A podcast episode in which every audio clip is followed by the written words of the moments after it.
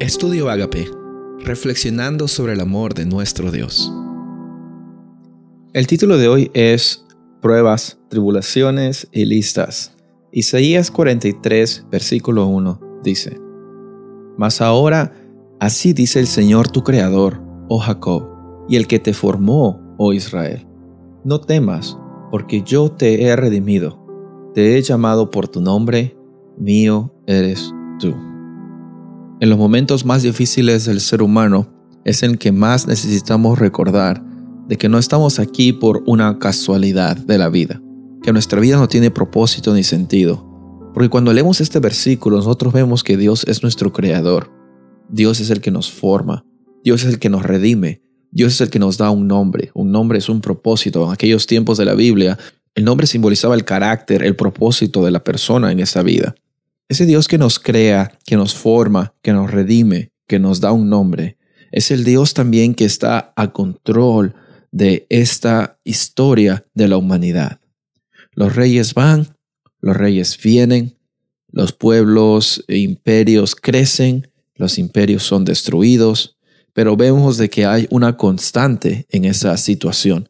Dios nunca cambia y en cada momento Él decide y anhela tener una relación con el ser humano, tener una experiencia en la cual muestre de lo hermoso que es vivir con Él, lo hermoso que es vivir para Él, lo hermoso que es vivir en Él. Porque la vida es compleja, la vida es difícil. Eh, quizás mientras más adultos nos volvemos, nos damos cuenta de que no es fácil. Cuando éramos niños pensábamos que la vida era más fácil.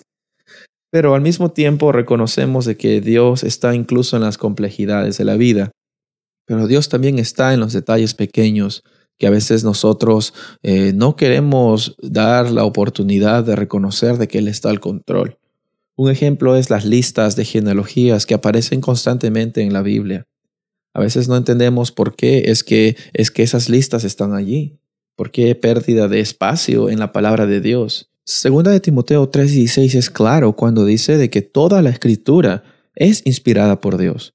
Y no solo es inspirada por Dios, sino también es útil para muchas cosas, para incluso instruirnos en justicia.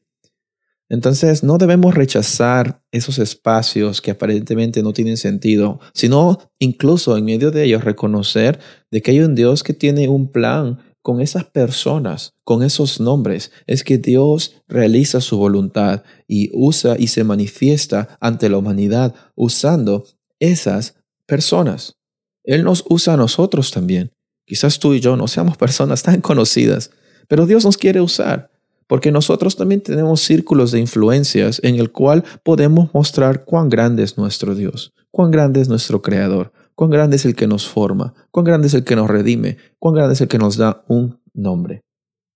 Por eso es de que yo quiero pedirte hoy día de que recuerdes de que Dios también quiere estar presente en las grandes cosas de tu vida, en los grandes eventos, pero también en las cosas más pequeñas, en los detalles más pequeños, porque Dios es el Dios del universo, de todas las cosas grandes, pero también quiere ser el Dios de incluso nuestras cosas pequeñas, porque muchas veces en las cosas pequeñas es que las cosas grandes son diferentes.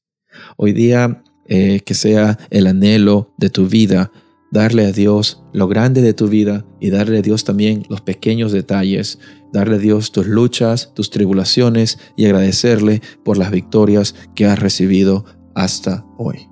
Soy el pastor Rubén Casabona y deseo de que hoy día sea un día de muchas bendiciones.